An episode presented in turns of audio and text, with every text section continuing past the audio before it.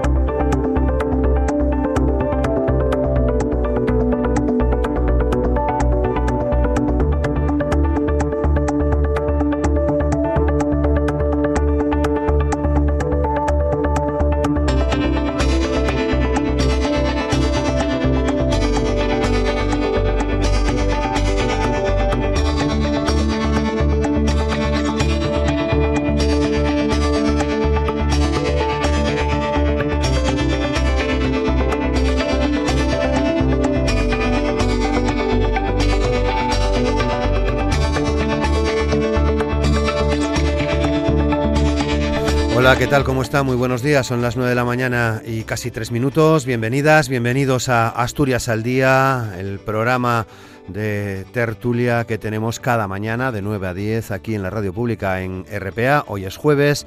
Recuperamos hoy, día 17 de septiembre, la tertulia política de los jueves.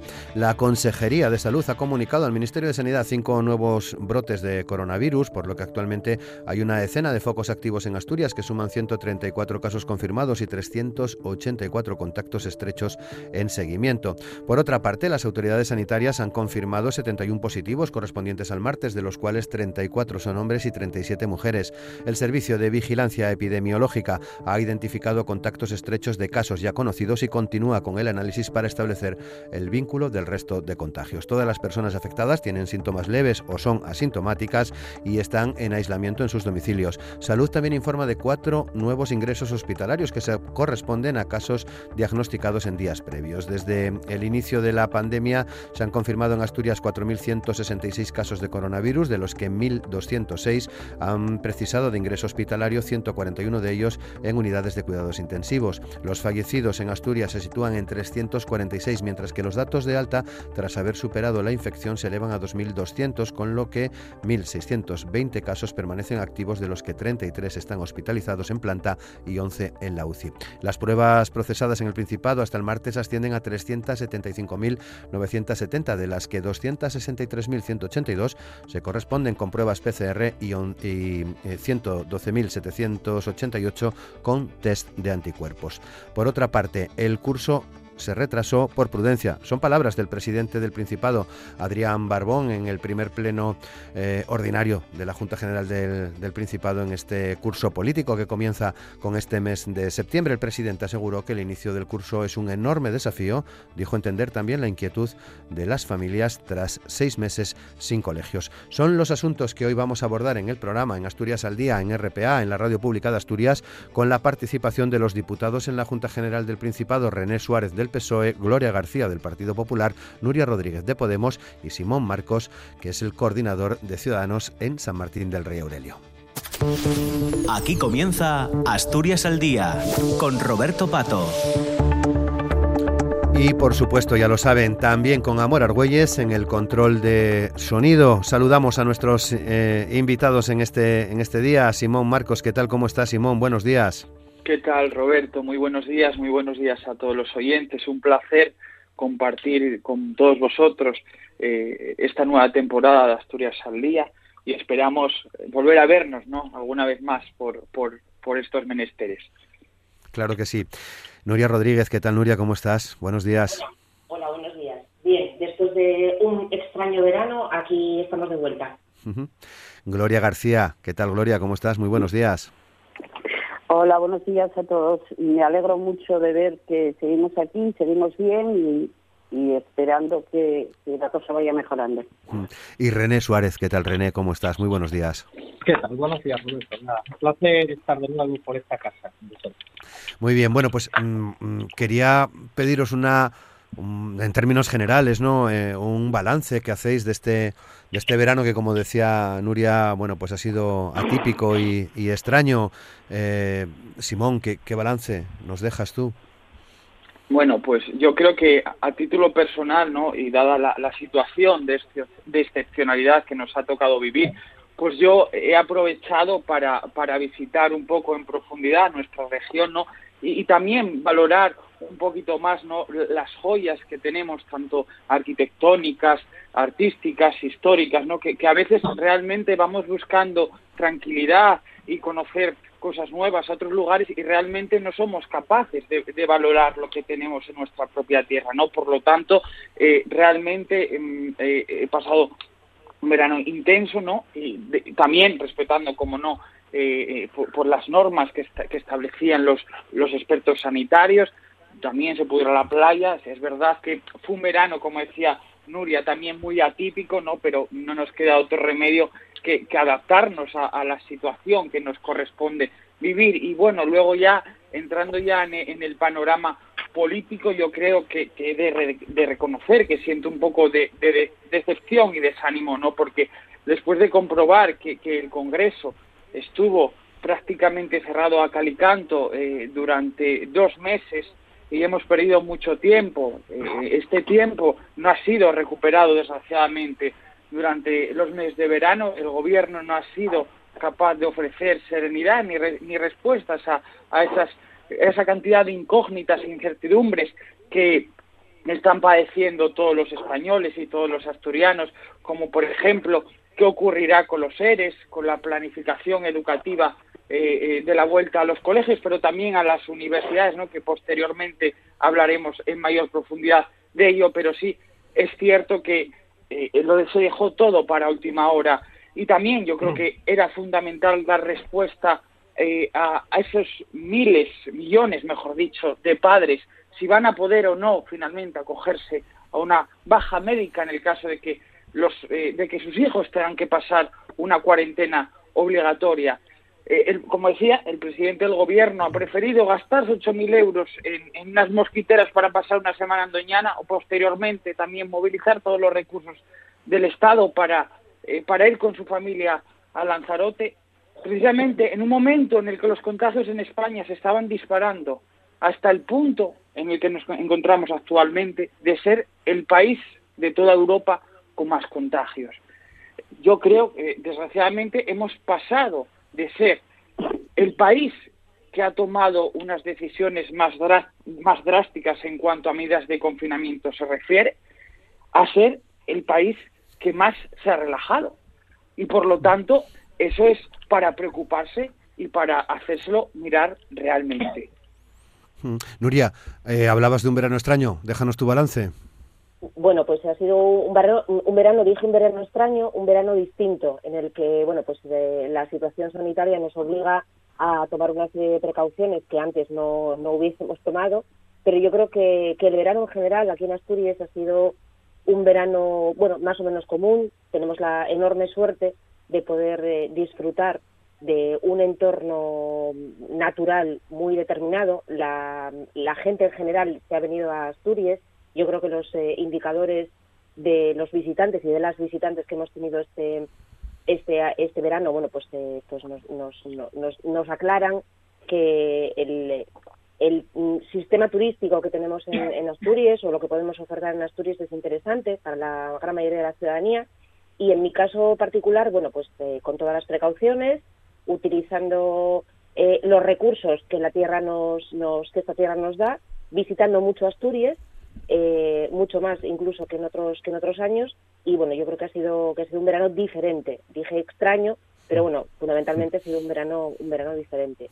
Y con respecto a lo que decía Simón bueno pues no puedo estar eh, más en desacuerdo porque además lo que está diciendo es absoluta y totalmente inexacto porque eh, el gobierno el gobierno bueno yo, yo intento expresarme si es posible de la misma manera que, los demás se expresan. Y, e insisto que así que es totalmente inexacto porque se ha trabajado mucho muchísimo durante todo este tiempo durante todos esos meses porque además creo que no es eh, adecuado hablar de, bueno, pues de, de, un gobierno que no ha mirado para la gente cuando se ha hecho todo lo contrario.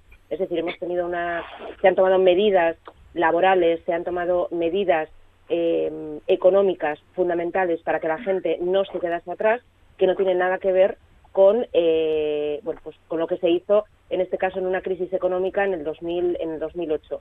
Pero en cualquier caso, Simón Marcos, que se viene arriba cuando habla del gobierno, tendrá que explicar qué es lo que están haciendo en la Comunidad de Madrid, donde son eh, es el gobierno, mm, su partido eh, está en el gobierno de Madrid, donde tienen el mayor número de casos de, todo el Estado español, donde tienen el mayor número de infectados y donde se tomaron las peores medidas de todo, de todo el país y eh, donde no se está haciendo absolutamente nada y la población está totalmente desprotegida. Con lo cual, bueno, pues antes de, llamar la atención al eh, gobierno central estaría bien o sería interesante y sobre todo sería honesto que se mirase un poco lo que se está haciendo en comunidades donde se gobierna y donde no se está haciendo absolutamente nada.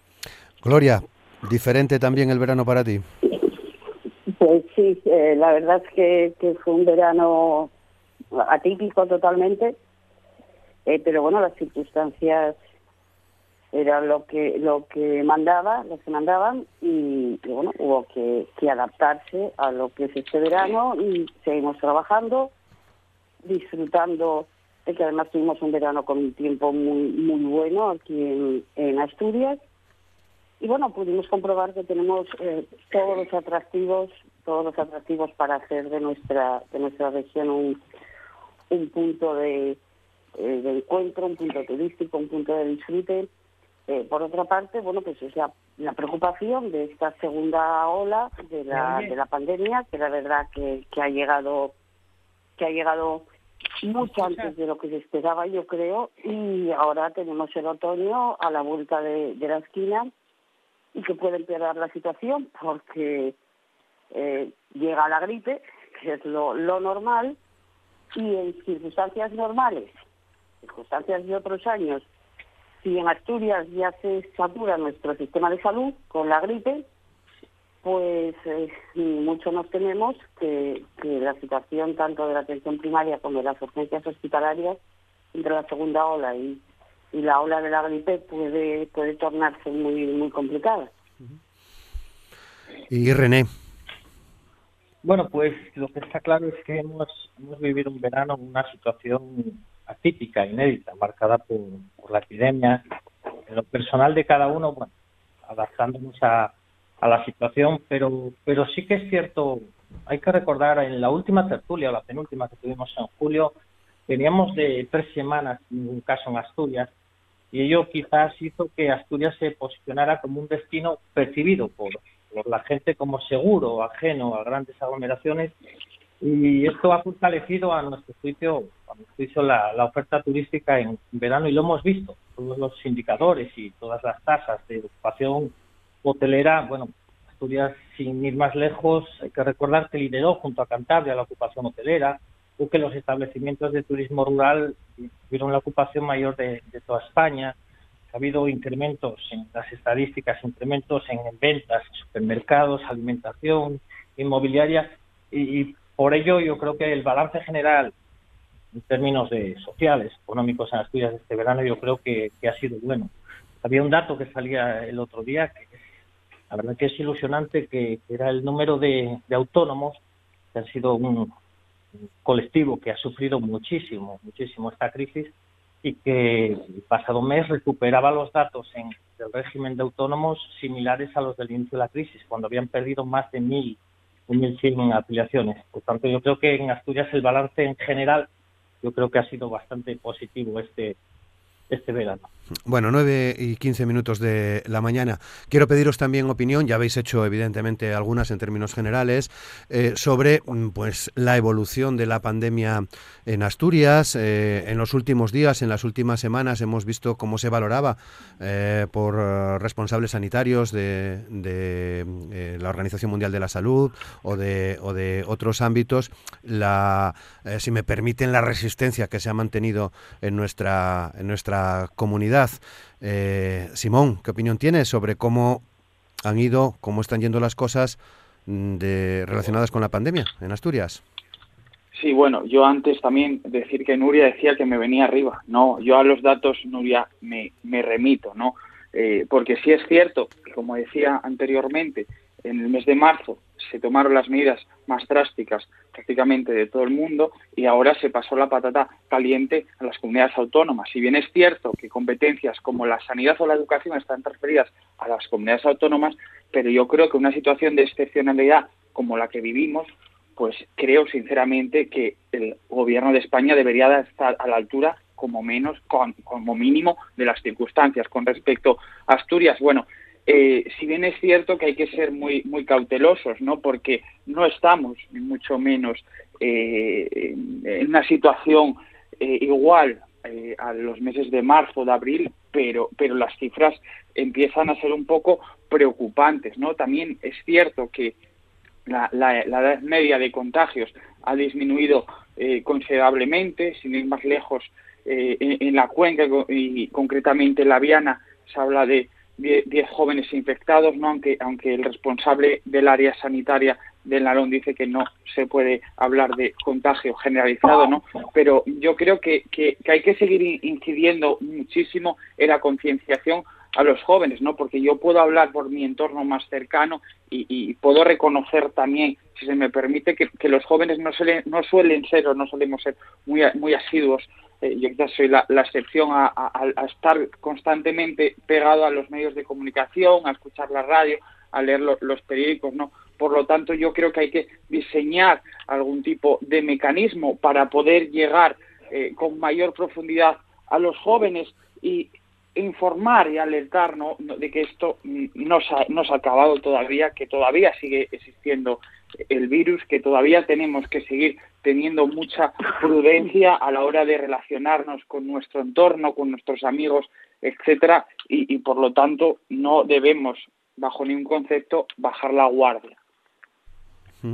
Eh, Nuria, bueno, pues eh, contestando lo que dice mm, Simón, eh, obviamente los datos que él maneja son los datos que él maneja, pero son sus datos, no son los datos. Oficiales. yo no, yo no, te no te interrumpí, no te interrumpí, no, oficiales no en absoluto, porque además si vamos a nos ponemos a hablar de datos, insisto, la, la comunidad que más casos tuvo y que menos eh, eh, medidas tomó fue Madrid, obviamente, y podríamos incluso inferir que precisamente porque no se tomaron medidas adecuadas ni valientes en Madrid, el resto del Estado español tuvo que sufrir esa incapacidad o esa ineptitud por parte del gobierno de, esta comunidad en concreto. Con lo cual, bueno, pues eh, los datos son, son varios y yo manejo otros que no tienen nada que ver con los tuyos. Pero es que además, insisto, eh, fue el gobierno de Madrid en el que tu partido político participa quien estuvo diciendo durante meses que era una barbaridad que hubiese estado de alarma y que no se permitiese a las comunidades autónomas actuar. Ahora se dice todo lo contrario. No es ninguna falsedad porque es que hay fíjate, es que hay titulares,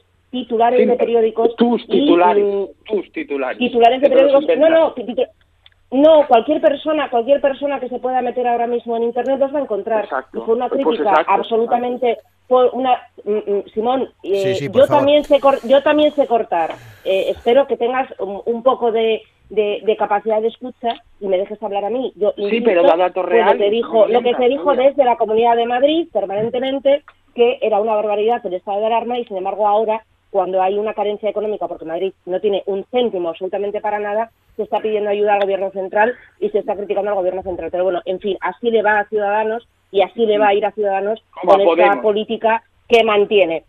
A partir de ahí, yo eh, particularmente creo que, bueno, pues lo que estábamos, lo que estábamos hablando, creo que, que bueno, que, que yo no comparto esa, esa eh, por llamarlo de alguna manera, esa fobia a la juventud o esa hiperresponsabilidad que se le, que se le carga a la juventud, eh, en este caso que acaba de decir eh, Simón, yo creo que bueno pues que tenemos que tratar de convivir de la mejor manera posible, que hay que eh, tomar medidas, las medidas que se toman o las medidas que se aconsejan, bueno pues no siempre son aceptadas inmediatamente por los diferentes sectores poblacionales y yo creo que ahí lo que lo que tenemos que hacer bueno pues es Mm, siempre y de una manera muy pedagógica y nunca culpabilizando, explicar a la gente más joven que es, es verdad, es cierto, por los datos que maneja Sanidad, que eh, el número de contagiados o de las personas contagiadas ha aumentado en el sector de personas más jóvenes. Pero bueno, yo creo que esto era también una, esto iba a pasar, esto iba a pasar porque, porque bueno, porque tiene que ver con, con bueno, pues con el propio desarrollo de, de la situación. Y efectivamente, y en esto sí estoy de acuerdo con Simón, la cosa no terminó, aún nos queda mucho tiempo. Eh, las autoridades sanitarias hablan de dos años para poder estabilizar esta, esta situación, para poder volver de alguna manera a la normalidad que teníamos anteriormente a la pandemia. Y bueno lo que lo que nos toca a todos y a todas y más ahora con el inicio del curso es eh, intentar ser lo más eh, responsables posibles y evitar que los contagios se multipliquen. Y bueno esperamos que las autoridades eh, en este caso pues tomen las mejores medidas posibles. Gloria. Mm, bueno yo lo de entrar no voy a entrar al trapo del tema Madrid porque es la consigna que hay ahora, eh, lo de la culpa de Madrid, solo dar un par de datos al final de la del confinamiento, había 10 comunidades autónomas que tenían más fallecidos en residencias de ancianos que Madrid en porcentaje, 10. Y las residencias de ancianos había quien cacareaba que eran de su exclusiva competencia, y no era de Madrid. Eh, y finalmente la Comunidad de Madrid, por terminar, pidió un montón de veces al gobierno que se tomase medidas en el aeropuerto de Barajas. Y el gobierno se negó. Eh, aparte de eso, ya siguiéndonos a Asturias, que al fin y al cabo es de lo que deberíamos estar hablando, considero yo, aquí tenemos un problema, y tenemos un problema con la atención primaria que sufre muchas carencias desde hace años ya y desde, antes de la pandemia. Eh, se venían solicitando, se venían reclamando más recursos humanos, más recursos económicos, más recursos tecnológicos. Y actualmente ese refuerzo es imprescindible por la situación de crisis sanitaria y por lo que puede y por lo que puede llegar ahora, repito, en el otoño con la gripe. Eh, hay que ir recuperando la actividad presencial en nuestros centros de salud, hay que tener un plan de retorno a la normalidad, hay que abrir ya todos los consultorios periféricos porque se anunció, pero es que muchos no se están abriendo por falta de personal. El otro día con, con nuestra portavoz, con Teresa Mayada, visitamos el consejo de ayer y el consultorio periférico de voz no se abre porque les falta personal administrativo.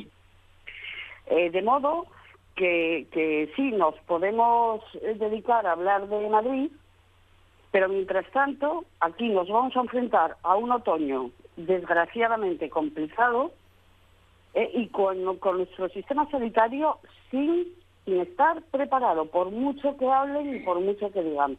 Puede colapsarse el sistema sanitario si no se toman las medidas necesarias ya. Y las medidas necesarias empiezan precisamente por por los centros por los centros de salud por los, unos centros de salud que tienen eh, sus plantillas en muchas ocasiones al 50%. Hay que cubrir esas vacantes, hay que cubrir eh, sustituciones. Y ya estaba saturada porque hay centros de salud donde se llama al médico de cabecera para que te reciba en condiciones normales y ya te hablan de 10, 12 días. Esto es inviable ahora mismo que le pregunten a, a, los pacientes de la corredoria, de Coyoto, de Lugones, de Contrueces en Gijón. Es decir, esto está sin solucionar. Esto está sin solucionar y, y por ahora no nos hablan de que se vayan a tomar medidas. Eh, estamos con un número de rastreadores bastante reducido para lo que para lo que necesitábamos. Y respecto al tema de, de la juventud, que se, eh, decía Simón Marcos, hombre, yo creo que no hay que cargar las cintas, porque, porque claro, la situación es que cuando, cuando la cosa iba bien, es que los gobiernos eran muy buenos. Y cuando la cosa se tuerce, entonces vamos a echar la culpa a los jóvenes. Ni uno ni lo otro. Pues los jóvenes, evidentemente, pues eh, también lo sabrá. Lo sabrá que se lo salten. Pero como los mayores, ¿eh? Cuidado, que aquí, aquí no se puede demonizar a un colectivo como son nuestros jóvenes, que yo eh, conozco muchos casos de, muchos jóvenes que lo están, que están cumpliendo las medidas de seguridad a raja tabla. Repito, lo sabrá que no, pero también veo mayores que no cumplen, que llevan la mascarilla, sí, la mascarilla va colgada, pero, pero sobre la barbilla o con la nariz. A ver, hay gente que no, que no lo cumple. Pero cuidado con, con, demonizar ahora eso. Cuando iba bien, qué buenos somos. Y cuando va eh, retoncido, qué malo soy. Pues no, no es así la cosa. René. Bueno, que yo quisiera comentar primero una frase que dijo Rafa Cuciño, el director general de Salud Pública de Asturias, que es debería ser es un referente en, esta pandemia en Asturias. Creo que es un honor el poder contar con él en, ese puesto y al frente de, este tema, que dijo que no podemos ser triunfalistas ni hablar de éxito porque cada dato negativo que tengamos es una derrota. Y, no puedo estar más de acuerdo, y es así. Tenemos la pandemia todavía entre nosotros. Acababas de decirlo, 10, 10 focos, 71 nuevos casos en, en, las últimas 24 horas y creo que ante todo en este tema pues seguir llamando a la prudencia, a la responsabilidad de, todos y, cada uno porque es necesario seguir conteniendo como lo estamos haciendo en Asturias. Y también comentabas los datos, los datos que se hicieron públicos esta misma semana. Yo creo que ante los datos dudas pocas salió la tasa de positividad, que es como la cifra de personas que dan positivo entre todas las que se someten a una PCR, y la media de España la primera semana de septiembre era de un 11%, y en Asturias volvía a presentar el mejor resultado de tasa de positividad, la más baja del país, con un 2,6%. Y eso no es casualidad, y no es el azar. entiendo que son tres pilares fundamentales en Asturias. Por un lado, la apuesta por la sanidad pública, que se ha hecho en Asturias durante años. Asturias es la segunda comunidad de, España con, un mayor eh, gasto o inversión por, habitante, más de 1.730 y algo euros. La segunda Asturias. La otra, el otro pilar fundamental, la gestión que se hizo en la crisis. Desde la, desde todos, todos los, eh, los que gestionan eh, la sanidad pública, direcciones generales y consejerías de esta crisis. Hablaba Gloria de atención primaria. El pilar fundamental en la contención de este virus en Asturias, uno de los pilares fundamentales fue la atención primaria, la labor que se hizo de esa atención primaria. Y el otro pilar fundamental, el tercero, fue la concienciación de la gente. En Asturias la concienciación fue muy alta, en prudencia, en responsabilidad. Lo vemos cada vez que salimos por la calle, al margen de algún caso general, algún caso particular, digamos, que, conocemos. Y todo ello pues ha hecho que los datos sean los que son y que Asturias esté donde esté. Y, bueno, mm, no quisiera entrar al debate, pero es que me lo pone muy difícil. Hablaba Gloria de que estamos hablando de Madrid, otras comunidades. Mira, te voy a poner un, caso particular que me pasó.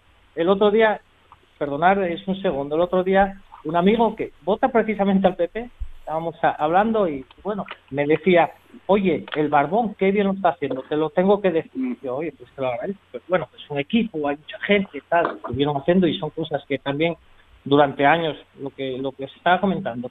Y dije, yo lo que no entiendo es la gente a la que votaste, cómo está todo el día criticando y no me dice nunca lo que tú me acabas de decir. Y le hice una pregunta, dije yo, ¿qué crees que haría las personas que te representan, comillas, la gente que a la que votaste, si estuvieran sentados en bancadas en alguna comunidad donde ellos gobiernan? ¿Qué dirían?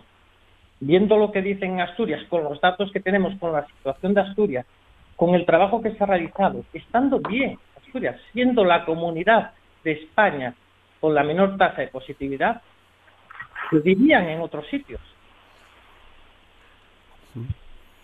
Lo dejas ahí. Eh, René, vale, son las 9 y 31 minutos. Me imagino que queréis hacer algún matiz eh, con cierta brevedad porque no quiero perder la oportunidad de preguntaros por las previsiones en torno al inicio del curso educativo eh, la próxima semana. Gloria, ¿quieres matizar? Mm, bueno, yo lo que quiero matizar es que el esfuerzo de los profesionales de de atención primaria ha sido, ha sido enorme, pero ahora nos enfrentamos a, esta segunda oleada, eh, repito, a un otoño en el que siempre se complica, siempre se complica la cosa, los, los centros de salud están con falta de personal. Y eh, la consejería a día de hoy eh, todavía no ha tomado medidas en el sentido de retomar atención presencial, de reforzar plantillas, de crear, por ejemplo, la figura de la enfermería escolar eh, tal como se le pidió y sí que ayer, ayer mismo, a propuesta del Partido Popular, se aprobó en la Junta General la elaboración de un plan de refuerzo de la atención primaria de salud pública, eh, con el fin de, que haya recursos suficientes para afrontar con garantía y seguridad esta segunda oleada del, COVID-19 junto con la gripe de los próximos meses. Fue aprobada, esperemos que la Consejería eh, lo tenga, lo tenga en cuenta y lleve a cabo las medidas necesarias porque eh, necesitamos estar preparados, no no empezar a hacerlo cuando se nos eche cuando se nos eche todo todo encima. Eh, Nuria. Sí, yo decía que, estoy de acuerdo con lo que dice con lo que dice Gloria eh, cuando se refiere a la atención primaria, porque yo particularmente en el centro de salud que público que, me corresponde, pues faltan seis médicos, seis, y se está retrasando toda la atención, ya sea presencial o no sea presencial, sea telefónica, y eso es un problema para los y las profesionales. Es cierto que eh, no podemos estar eh, aplaudiendo, que además yo creo que era un, acto hermoso y que, y que nos hacía solidarizarnos y sobre todo entender lo que estaba pasando en esos momentos, pero la cosa no puede quedar exclusivamente en aplausos. Y efectivamente hay una carencia notable, porque lo vivimos día a día la ciudadanía en los centros de atención primaria y eso no se debe de esconder. Sobre eh, por qué tenemos, cuál es la razón por la cual tenemos unas cifras eh, de contagios inferiores que en, otras, que en otros territorios, bueno, pues yo creo que, mm, es importante y honesto decir que a Asturias no venía nadie. Nadie porque no tenemos eh, posibilidades de generar eh, empleo, porque Asturias es eh, un territorio donde ni siquiera había vuelos y eso es una, esa polémica se vivió no hace tanto tiempo. Sabemos lo que ocurre con las frecuencias de vuelos porque aquí no hay posibilidad de generar empleo y todo eso en un momento determinado, bueno, pues ayuda a que las cifras disminuyan. Pero eh, efectivamente hemos tenido un verano en el que ha venido mucha gente porque se suponía que Asturias em, ofrecía esa posibilidad de bueno pues de, de, tener un, un, ocio mucho más eh, familiar y, y, donde las personas no estuviesen tanto en contacto cuando hablamos de bueno pues del turismo rural que tenemos en Asturias y lo que tenemos ahora son varios focos de contagio es decir, si la gente viene, hay contagios y eso es una cuestión fundamental que tenemos que, que tenemos que tener en cuenta. Y a partir de ahí, bueno, pues yo creo que ha habido eh, cosas que se, que se han hecho bien, sin lugar a dudas, pero actualmente y la crítica que hace Gloria yo creo que es, que es importante y además no debemos de dormirnos en los laureles es que los centros de atención primaria tienen escasez de eh, personal. ¿Y por qué no podemos tener una enfermera o un enfermero en cada centro educativo? Simple y llanamente porque no tenemos personal. Porque la gente se marchó.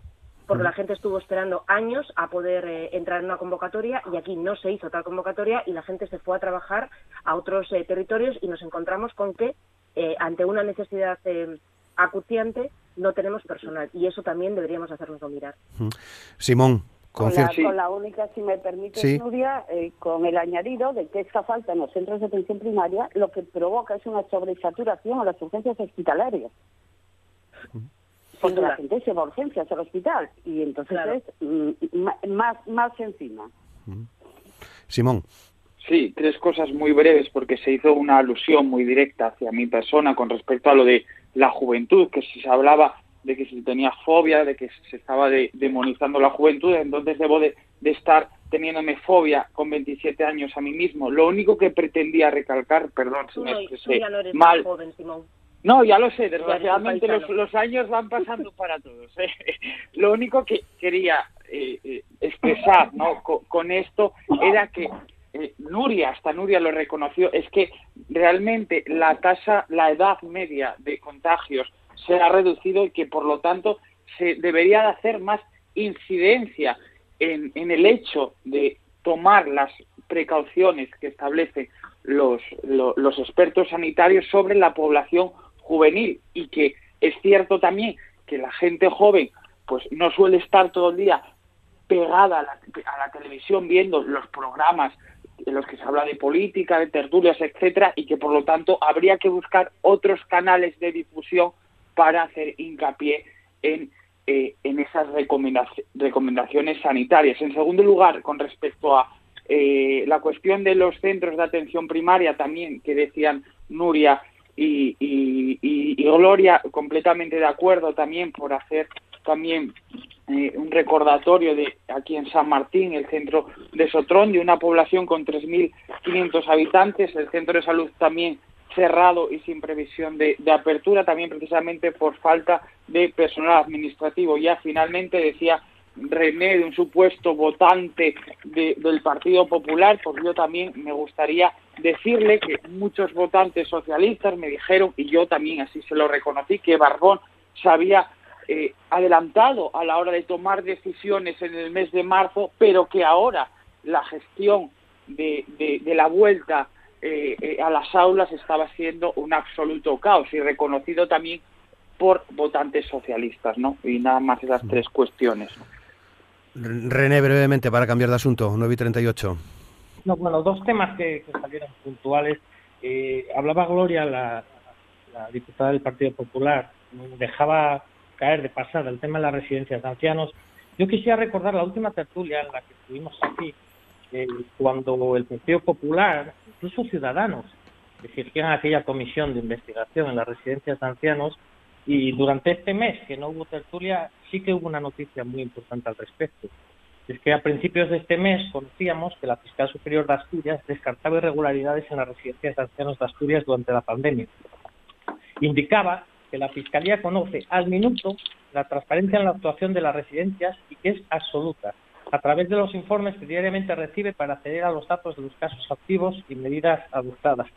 Quería señalarlo porque mucho se debatió en esta tertulia sobre este asunto, mucho se dejó caer y yo creo que es necesario decirlo y poner en valor el trabajo que se hizo en Asturias, en las residencias de ancianos, medicalizarlas cuando fue necesario, trasladar a los ancianos, por desgracia, muchísimos fallecieron por desgracia, pero en los hospitales luchando por su vida y, quisiera poner en, valor esa esa noticia que, tanto se, se, criticó durante, durante meses en, en este muy bien, 9 y 39, próxima semana, inicio del curso eh, escolar. Es verdad que ya eh, comenzó también en, en, la universidad. En términos generales, será a partir de la próxima semana cuando todo el sistema educativo se ponga en marcha. Eh, Nuria, ¿qué te preocupa? Me preocupa todo. Me preocupa que tengamos muy poco personal de atención a la diversidad. Estos días estuvimos debatiéndolo en el Parlamento eh, es verdad que se hicieron, que se han hecho convocatorias eh, amplias. Eh, bueno, se esperaba por una segunda convocatoria en el mes de agosto y al final no, no llegó, se hizo a principios de septiembre, pero la realidad es que la mayoría de las plazas ofertadas son a media jornada porque se ha reducido el personal en atención a la diversidad, porque se ha, em, em, bueno, pues no se cuenta con el, con el alumnado NEAE se considera que este alumnado, bueno, pues si cae de refilón y si necesita ayuda, pues ya lo tendrá gracias a la voluntad de los y las profesionales y eso es una malísima noticia. Preocupación porque en un principio, bueno, porque hubo, se trabajó mucho en esta, en esta cuestión. A mí me consta que, y me consta a mí, con lo cual puedo decirlo, que la gran mayoría de, grupos políticos, no todos, pero la gran mayoría sí hicieron aportaciones y aportaciones interesantes para intentar eh, hacer eh, un inicio de curso lo más seguro posible. Algunas se tuvieron en cuenta y otras no se tuvieron en cuenta. Y al final lo que tenemos es un problema eh, única y exclusivamente de dinero. Necesitamos mucha mayor inversión en educación, necesitamos una inversión y un compromiso eficaz. Yo creo que, el dinero no está siendo bien repartido, no se está eh, aplicando eh, la financiación necesaria a los ámbitos que ahora mismo urgen más y eso para mí es una cuestión evidente. Y vamos a ver qué es lo que ocurre. Yo en otros territorios que sé que han empezado las clases pues eh, puedo decir que conozco de centros, conozco centros de otras de otros territorios que a los cuatro días, a los cuatro días de empezar eh, las clases ya tuvieron casos positivos. Esto se va se va a producir sí o sí, lo sabemos, pero eh, a mí mm, me preocupa cuál va a ser la gestión que se realice de este de esta cuestión. Me preocupa además que siga habiendo alumnado que no tiene acceso a medios informáticos o medios eh, tecnológicos para poder acceder a las clases y me preocupa fundamentalmente, y con esto termino, que si no hacemos las cosas bien, vayamos a dejar a una generación, porque es una generación de alumnos y alumnas que no vayan a recibir la atención necesaria, que no vayan a recibir eh, la formación necesaria y esto Asturias no se lo puede permitir, porque si en alguna en algún ámbito podemos depositar las esperanzas para tener eh, un desarrollo eh, laboral, industrial, pero además de todo eso sostenible y ecológico es fundamentalmente la educación. Y yo creo que ahí, en este caso, el Partido Socialista, bueno, pues eh, dice una cosa, hace la otra y está errando gravemente en, poner el foco en, bueno, pues en el, ámbito educativo, que ahora mismo es el que, el que más eh, necesita eh, o es el ámbito que, que, nos sugiere mayores aportaciones y mayores y mayores esfuerzos veremos qué es lo que ocurre y bueno, mm, obviamente mi partido político, mi grupo parlamentario vamos a estar ahí trabajando y aportando todo lo que podamos porque en definitiva lo que queremos es que la población esté bien. Simón. Sí, bueno, yo eh, por matizar una pequeña frase que decía anteriormente René, de que la opinión de la Fiscalía en la gestión de, la, de las residencias en Asturias, eh, eh, como ustedes recordarán esa famosa frase del mes de noviembre del año pasado del presidente Pedro Sánchez que decía de quién depende la fiscalía, pues eso, ¿no? Y con respecto ya al tema de, la vuelta al cole que nos atañe en estos momentos, ¿no? Hablaba la, la compañera en esta tertulia de Podemos, Nuria, de que en su grupo parlamentario tienen preocupación, de que piden mayor inversión en materia educativa, de que van a estar trabajando duramente, pero precisamente en el día de, ayer el diputado de Ciudadanos Luis Fanjul llevó eh, de Ciudadanos una proposición Simón, no, de ley entraría, no entraría, no entraría por ahí, Simón, de verdad que no entraría por ahí, porque lo que dijo el proponente... Sí, sí, perdón, sí, la razón, me callo.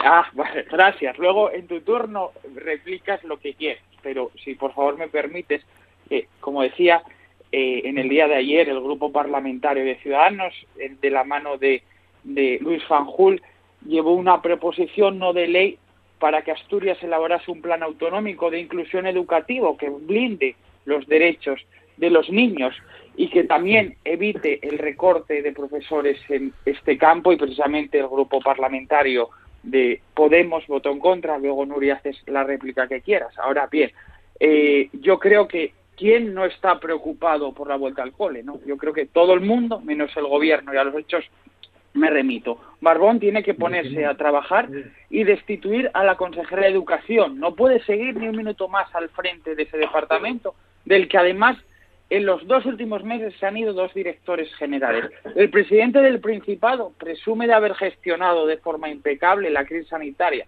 pero realmente es el culpable de otra crisis made in Asturias, la educativa. De hecho, recientemente la portavoz de Ciudadanos en la Junta General del Principado, Susana, preguntaba al presidente ayer miércoles por esta cuestión.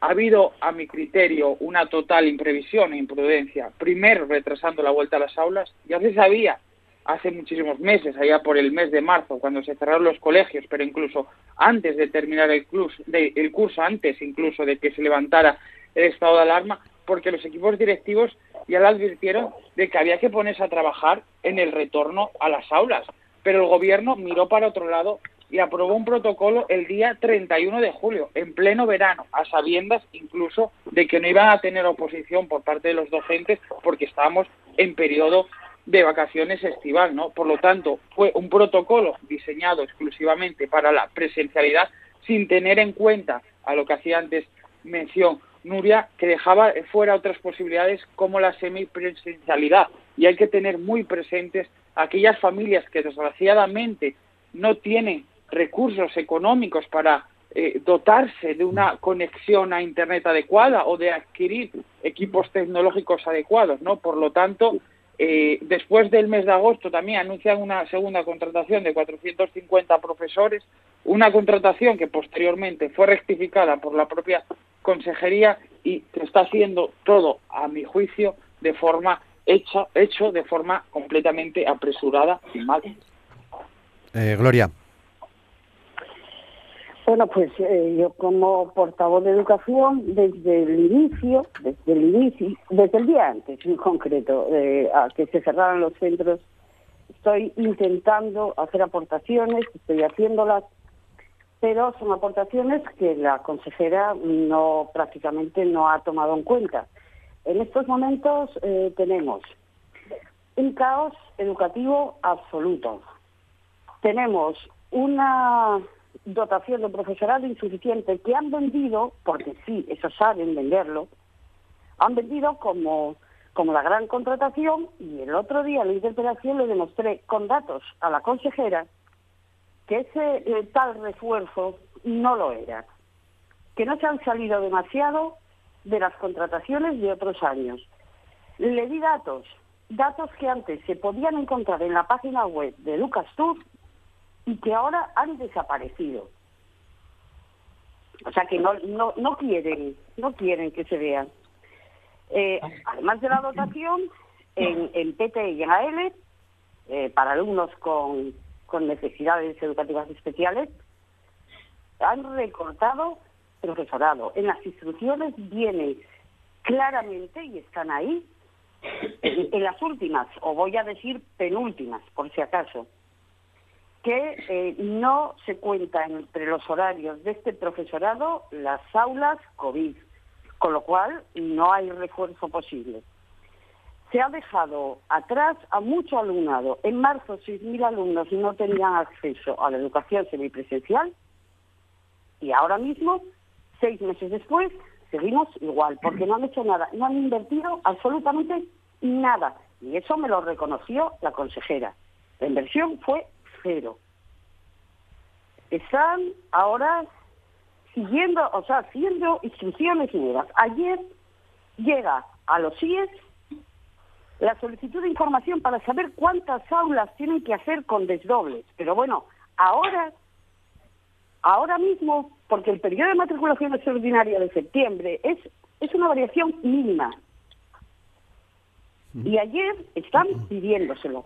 Ayer también llega a las 2 de la tarde a los centros una convocatoria del sexto para reuniones que empiezan hoy a las 8 de la mañana.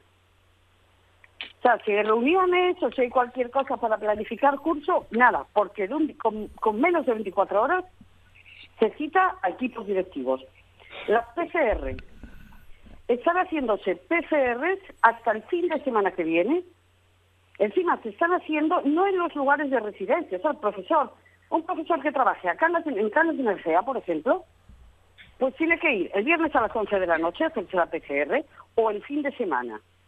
PCRs que finalizan el día 20, el día 22 comienzan las clases y muchos de esos profesores se van a incorporar sin saber si son positivos. ¿Eh? Y en caso de que de algún positivo, a ver cómo hacen esa sustitución. Y aún el presidente del gobierno se permite el lujo, ayer, de decir que el diputado, la diputada, estaba interviniendo, que le preguntaba por las PCR, de decir que mentía si decía que el retraso era por las PCR. Además, como un tonito un poco despectivo. Y está la grabación ahí, de la consejera diciendo que el retraso del inicio de curso fue por las PCR. ¿Qué sucede? Que en educación, como no nos gusta lo que está pasando, como hay una consejería, una consejería en descomposición absoluta, como no nos podemos poner la medalla, nos ponemos de lado y no queremos saber nada. Seguimos descargando sobre equipos directivos. Ayer se estaban reuniendo equipos directivos a espaldas de la consejería ¿eh? y están planteándose muy seriamente hacer una dimisión, pero en masa.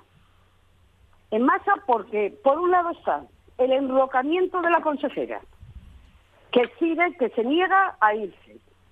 Y por otro lado, tenemos al responsable último de que esa consejera no sea cesada, mirando para otro lado y encima teniendo la desfachatez de decir a una diputada que está mintiendo, cuando en este caso el que estaba mintiendo era él.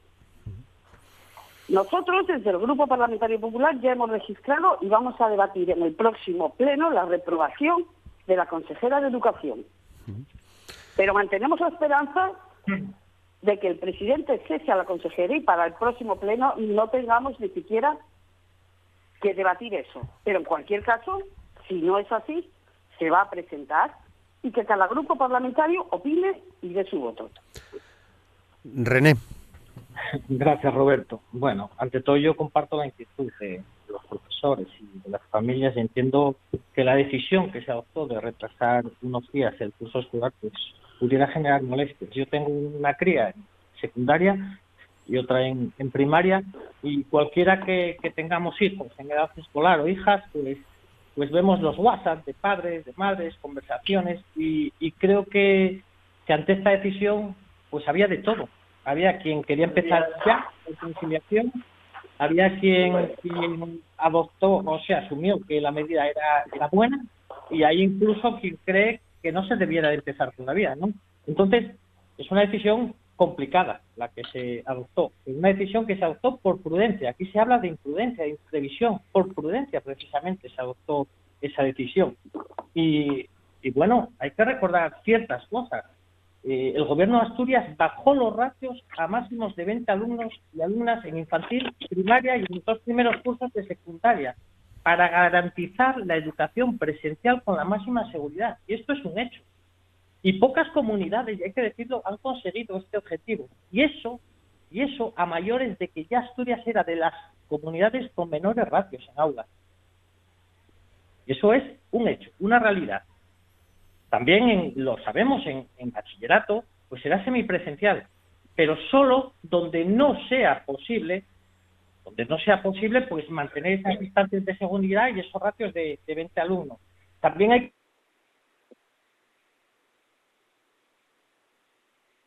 de convocatorias. Mira, el gobierno va a invertir más de 40 millones en educación debido a la COVID, en la situación generada. Muchísimo más de lo que se le transfiere por el gobierno central. Eso es una realidad también. Se van a invertir más de 30 millones en profesorado. Más de 30 millones, 850 profesores a mayores en las convocatorias. Gastos de material de protección, 1,6 millones. La compra de equipos para el alumnado, para garantizar la, eh, la educación en cualquier escenario, más de 3,2 millones de euros. El refuerzo de personal de limpieza, todo eso es un esfuerzo adicional y un esfuerzo por prudencia, por seguridad. Se hablaba de falta de planificación.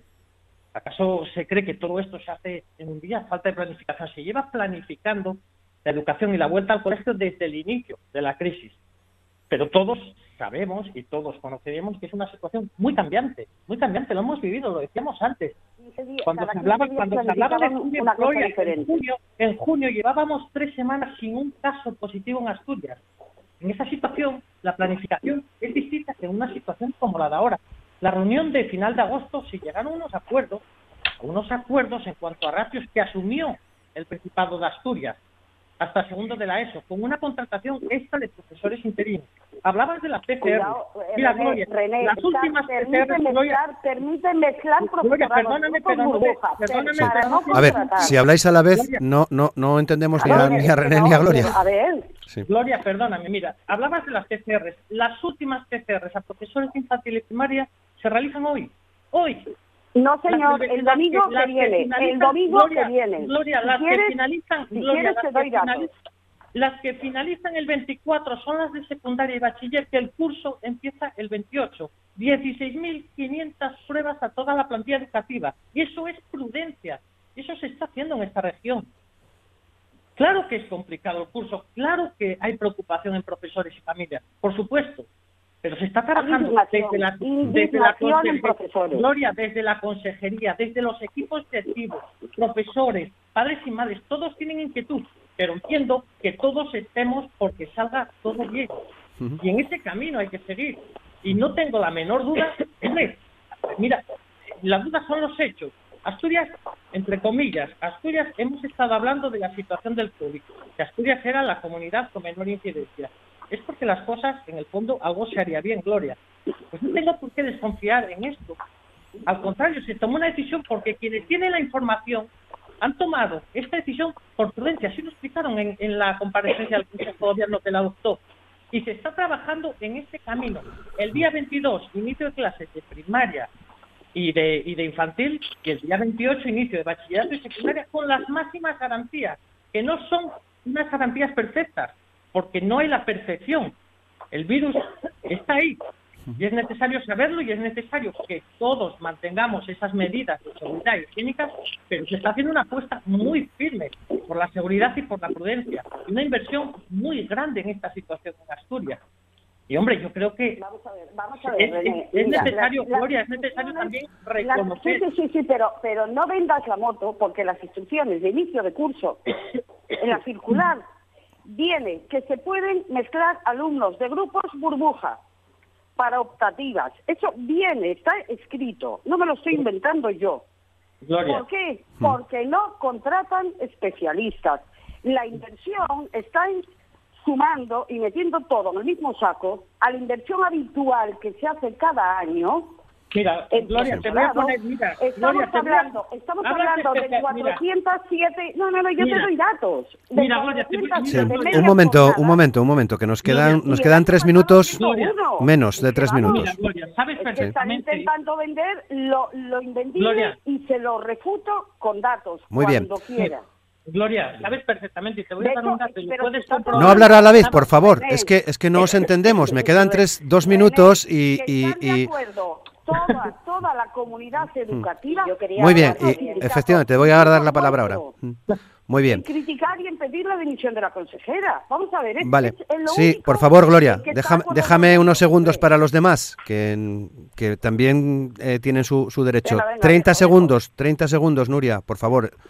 30 No más, 30 no más. 30 30 segundos, intento ser lo más rápida posible. Eh, ayer rechazamos una propuesta de Ciudadanos porque presentaba un protocolo y no estamos para presentar protocolos que es papel mojado. Lo que necesitamos son actuaciones de rango de ley Mm. y solamente a través de un decreto seremos capaces de regular eh, la contratación de profesionales, eh, mm, en este caso de atención a la diversidad. Pero es que además el proponente, el diputado al que aludía eh, Simón Marcos, dijo literalmente ayer, y eso también está grabado, que no se trataba de contratar más personal. Por tanto, cuando, no, cuando se habla de no contratar Sí. más personal, eh, evidentemente nuestra posición siempre va a ser votar en contra. Gracias, Simón. Brevísimamente, 10 segundos Sí, escasos. eh, El, compañero eh, eh, socialista René hablaba de realidades y lo que es una realidad es que los padres eh, de los alumnos asturianos viven una incertidumbre inmensa y tienen muchas preguntas que llevan meses sin respuesta. Gracias. Gloria, un titular para cerrar. Eh, la Consejería de Educación y el Gobierno del Principado ha conseguido la unanimidad de la crítica de toda la comunidad educativa y la petición de dimisión de la consejera. Nunca hasta ahora que había llegado tanto. Gracias. Y René, un titular también. Mira, se, se está trabajando para volver a las aulas con la máxima, máxima seguridad y se han tomado las decisiones con la desde la prudencia para conseguir pues esa máxima seguridad en los alumnos y en los profesores. Pues muchas, muchas gracias a René Suárez, diputado socialista, Gloria García, diputada del Partido Popular, Nuria Rodríguez, diputada de Podemos y Simón Marcos, coordinador de Ciudadanos en San Martín del Rey Aurelio. Muchas gracias a los cuatro. Feliz día. Gracias. Igualmente, un saludo. Y nos vamos. Ahora las noticias. Asturias al día, mañana viernes, 9 de la mañana, RPA en la radio pública. Feliz día, hasta mañana, gracias.